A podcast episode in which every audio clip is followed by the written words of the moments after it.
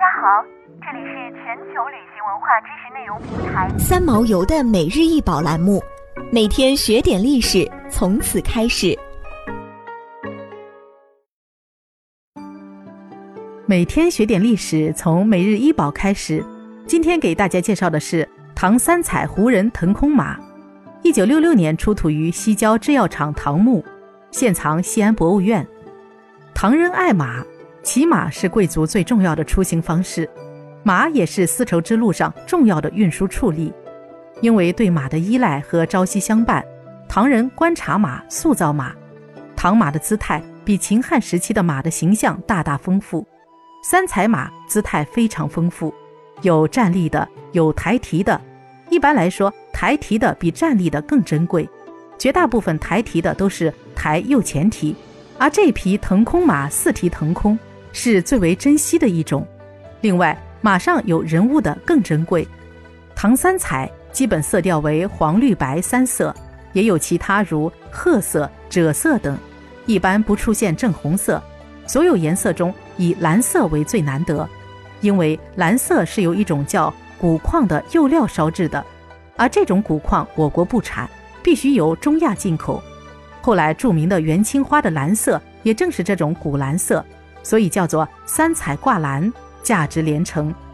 这件腾空马四蹄腾空，姿态罕见，人物古蓝挂釉更是难得，是唐三彩中非常难得的精品。三彩腾空马上的骑士头发中分，挽成两侧的双垂髻，双髻之间的头发盘结在一起，固定在脑后。这种发髻非常紧凑，利于长途骑马。脸部匀称丰满，鼻子较高，眼睛较深。是一个胡人的形象，跟汉人普遍的鼻形有不同，没有刻画胡须，说明是一个胡人少年的形象。整个面部表情安静祥和，稍稍有笑意。身穿一件蓝色长袍，长袍的下身开气，开气袍主要为上下马骑马方便。腰部系着革带，革带上面还有一个皮囊，里面应该是随身物品。脚穿长筒靴。靴子是丝路上最重要的鞋子，保护脚步又能防风沙。衣袖往上挽起，双手挽着缰绳，小臂露出发达的肌肉，整个少年健康有力，安静自得。三彩马整个身体开张有力，头部较小。唐三彩的马的头部一般都较小，脖颈长宽，身体壮硕。马鞍后面驮着袋子，袋子用黄、绿、白三种颜色表现。里面装着他来长安所带的货物，马的鬃毛仿佛仔细修剪过，干净利落。